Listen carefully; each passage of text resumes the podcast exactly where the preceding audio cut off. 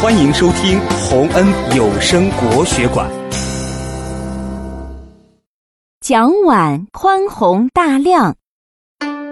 三国时期，蜀国的宰相诸葛亮去世后，蒋琬接任宰相，主持朝政。蒋琬是一个非常大度的人，对于和自己意见不同或有矛盾的人，总是宽容相待。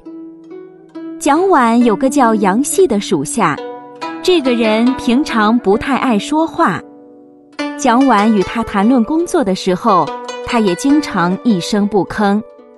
有人看不惯，在蒋琬面前嘀咕说：“您跟杨戏说话，杨戏居然不做回应，他对您这么傲慢，真是太不像话了。”蒋琬笑了笑说：“人嘛，都有各自的脾气秉性。”杨戏不回应我，可能是并不赞同我的话，但是如果让他违心的当面赞同，那可不是他的本性。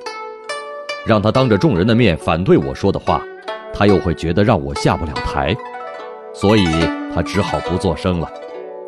其实，这正是他为人的可贵之处。蒋琬宽容对待别人的事情可不止这一件，还有一次。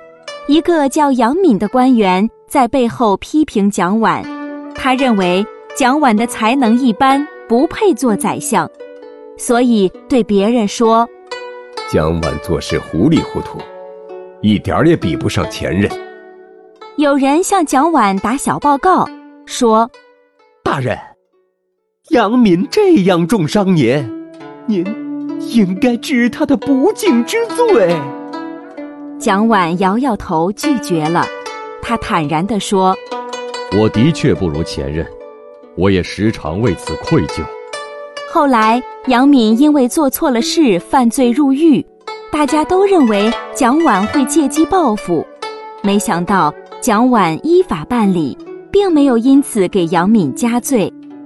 在这两件事情中，蒋琬充分表现出了他的宽宏大量。